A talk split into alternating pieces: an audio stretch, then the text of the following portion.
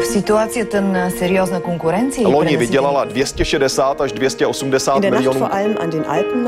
erinevalt kahest varasemast õhtust on tänane möödunud tunduvalt rahulikumalt. Европа одна, европейцев миллионы.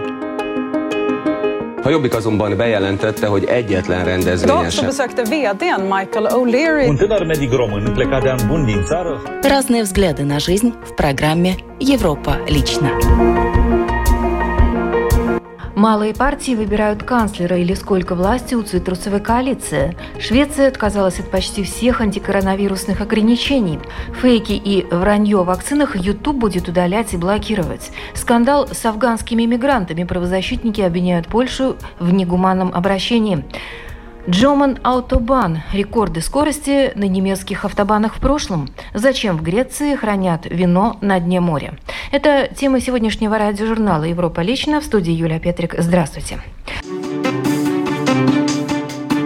Какая коалиция? Светофор или Ямайка? А канцлер от социал-демократов или консерваторов? Интрига после парламентских выборов в Германии все еще сохраняется. Малые партии в Германии получили немалую власть решить, кто возглавит правящую коалицию, но пока они договариваются между собой. Одно и то же селфи, один и тот же текст. В поисках нового правительства мы ищем точки соприкосновения и наводим мосты между разногласиями. И что-то даже получается. Захватывающие времена. Зеленые и либералы, как и обещали, первым делом провели переговоры друг с другом.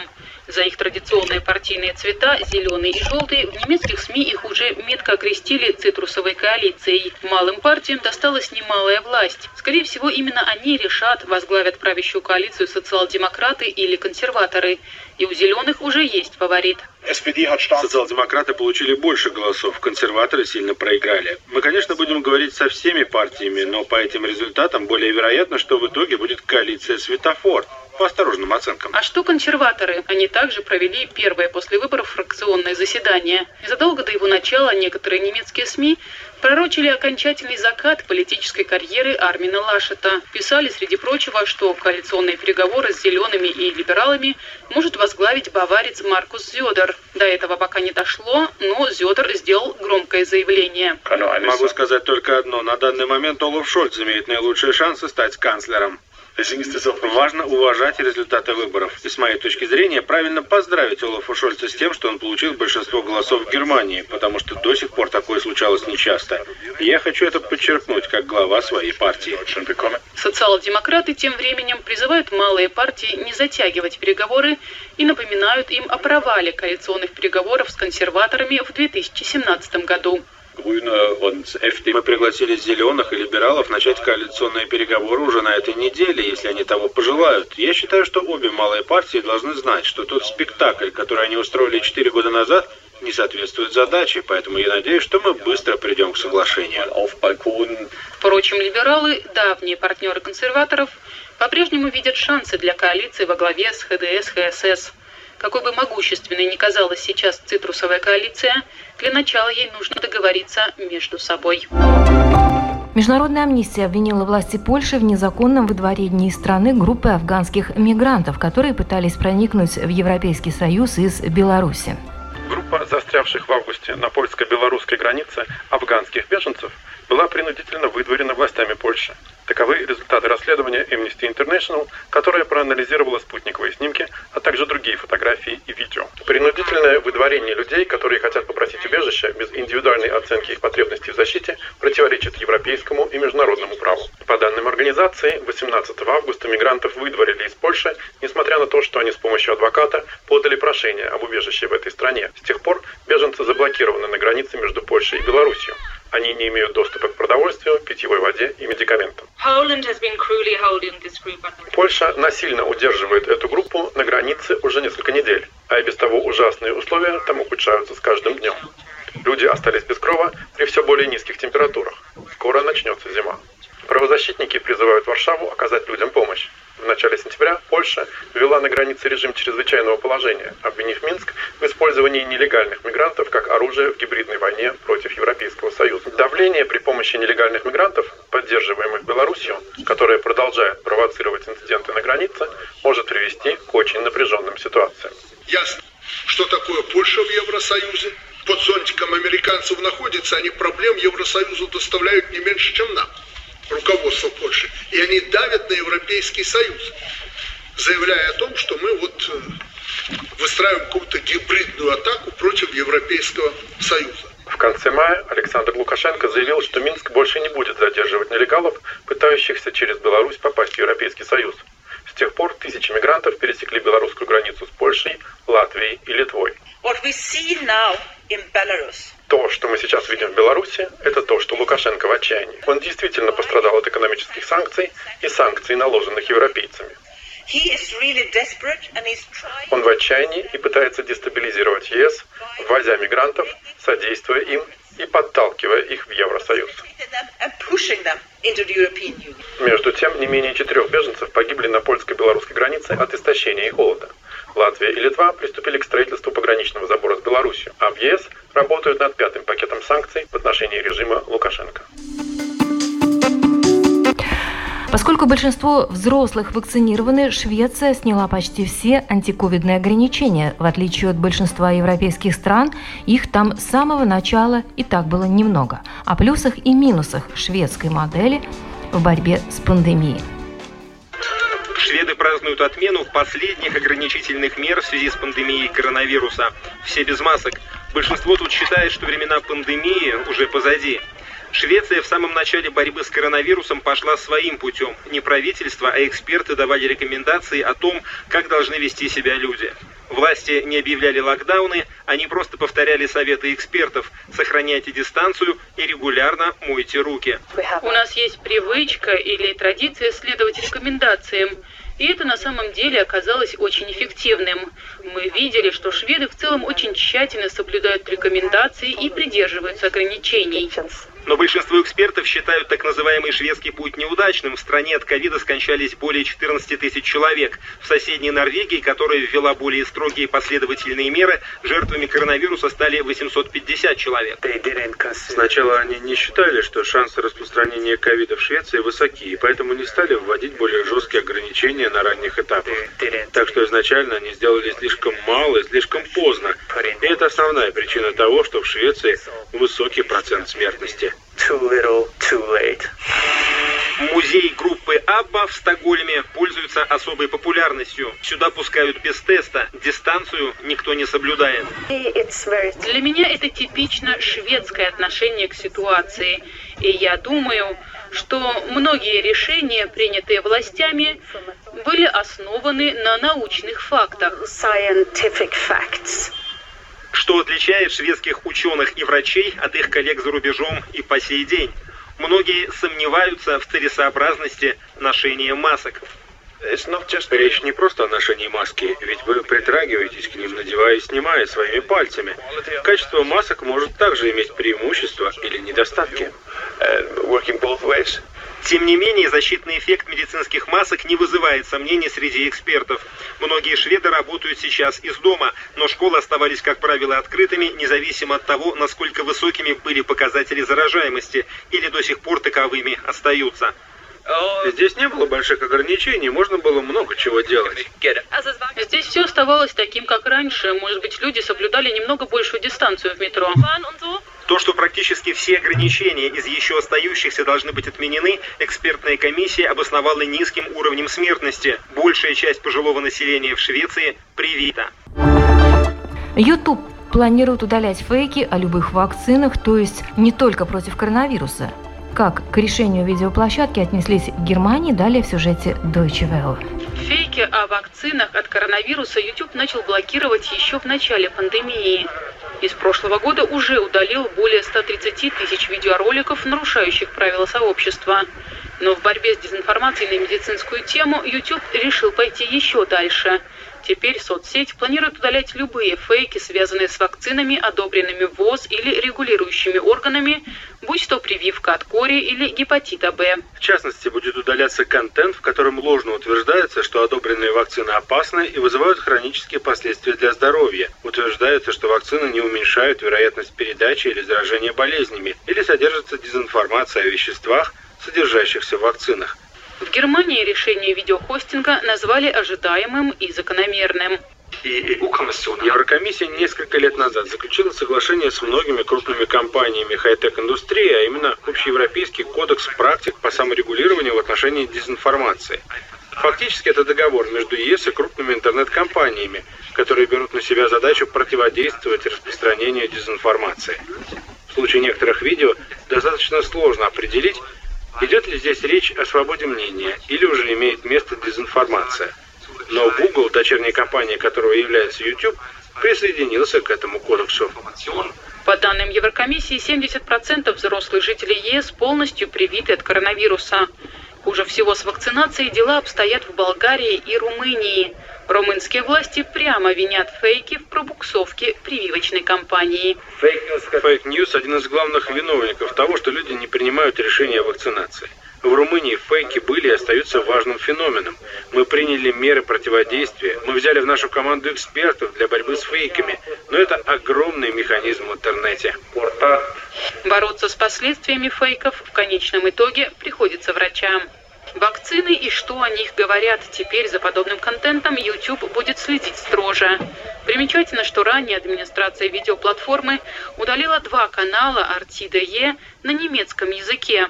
Как сообщили в YouTube, один из каналов получил страйк за распространение дезинформации о коронавирусе. В ответ Роскомнадзор пригрозил видеохостингу блокировкой, если доступ к каналам не будет восстановлен. Германия – единственная в Европе страна, где на значительной части автобанов нет вообще никакого ограничения скорости. Многие водители от этого в восторге, но защитники природы настаивают на снижении максимально возможной скорости передвижения. Эта мера должна снизить выбросы углекислого газа. В результате также должно снизиться число ДТП.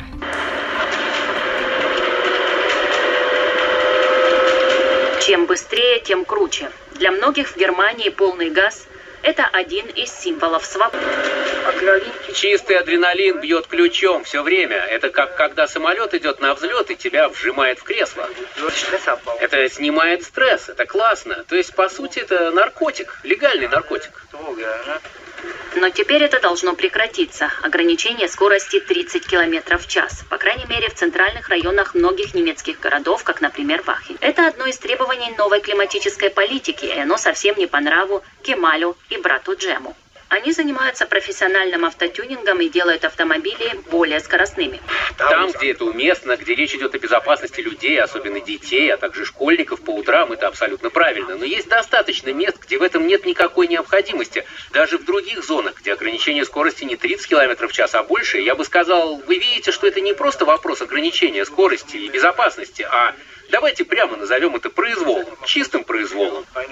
Городской совет Ахена считает иначе. Скорость 30 на основных транспортных артериях в центре делает город безопасным и воздух более чистым. Федеральное агентство по охране окружающей среды подтверждает, что снижение скорости позитивно сказывается на экологии. Я считаю, что это просто безопаснее для всех участников дорожного движения. Я могу только порекомендовать всем, кто еще не пробовал, сесть на велосипед и попробовать поехать со скоростью 30 км в час. Даже если есть знак 30 км в час, многие не соблюдают это ограничение, особенно вечерами. И думаю, что это одна из тех вещей, которые многим не мешало бы переосмыслить. Но далеко не все склонны к переосмыслению. Рев двигателя и визг тормозов. Музыка в ушах Кемаля. Да, он определенно мой фаворит, абсолютный. Он у меня уже более 10 лет, и вы не представляете, сколько труда, любви и времени я в него вложил. Старенькому гольфу не хватало движка мощностью в 300 лошадей. Для профессионального автотюнера и его друзей защита климата далеко не самая насущная проблема – у нас тут по соседству в Бельгии ездят до сих пор совсем старые машины с дизельными двигателями. Они действительно разрушают окружающую среду, и мы не спасем мир в 8 километрах от них. А вот Марвин Крингс занят спасением мира. Он говорит, что мы уже на самом пороге глобальной катастрофы, и если снижение скорости способствует защите климата, то к этому должны присоединиться все. Мне кажется, что в Ахене, к сожалению, относительно низкий уровень законопослушания. Конечно, не могу сказать точно, ездят ли они слишком быстро, но правила они точно не соблюдают. И совсем другой мир. Каждый, кто водит такой автомобиль, хочет показать, что у него есть. Nissan GTR по прозвищу Годзилла с двигателем мощностью в более 700 лошадиных сил и расходом бензина около 21 литра в городском цикле езды. Здесь с нами разговаривать никто не хочет. Зачем нужны такие грохочущие и прожорливые монстры? Кемаль показывает нам видео 2008 года. На протяжении многих лет мы с приятелями тренировали, например, полный дрифт на большой кольцевой развязке. Конечно, для этого вам нужна мощность и желательно задний привод. Германия – единственная страна в Европе, где нет всеобщего ограничения скорости на автобанах. Но Кемали Джем опасается, что 30 км в час внутри городов – это только начало. Конечно, безопасность превыше всего, но всем нам известно, что речь далеко не всегда идет о безопасности, а зачастую просто об ограничении людей, особенно тех, кто любит водить, оснащать и модернизировать свои автомобили и просто получать удовольствие от вождения. Без всеобщих ограничений скорости, если такие, как Кемаль и Джем, все же добьются своего. Но постепенно они становятся меньшинством, ведь, судя по опросам, большинство немцев выступает за усиление ограничений скорости во имя защиты климата. Греция – один из старейших производителей вина в мире, и у виноделов уже сотни лет назад были свои секреты. На исторический опыт делает ставку герой следующего сюжета. Небольшой виноградник на греческом острове Тасос. Немец Александр Хейер с коллегами укладывает виноград урожая этого года в плетеные корзины. Казалось бы, ничего особенного. Однако вместо того, чтобы вести виноград в хранилище, Александр везет его к воде. Он собирается поставить корзины на морское дно. Есть космонавты, есть астронавты, а теперь будут и акванавты. Это просто вино для акванавтов. Вино из Эгейского моря. Виноград хранится в водопроницаемом льняном мешке. Корзины устанавливают на глубине 15 метров. Время от времени их нужно контролировать. Древние письмена свидетельствуют, что уже 2000 лет назад в Греции виноград обливали морской водой для создания особого аромата.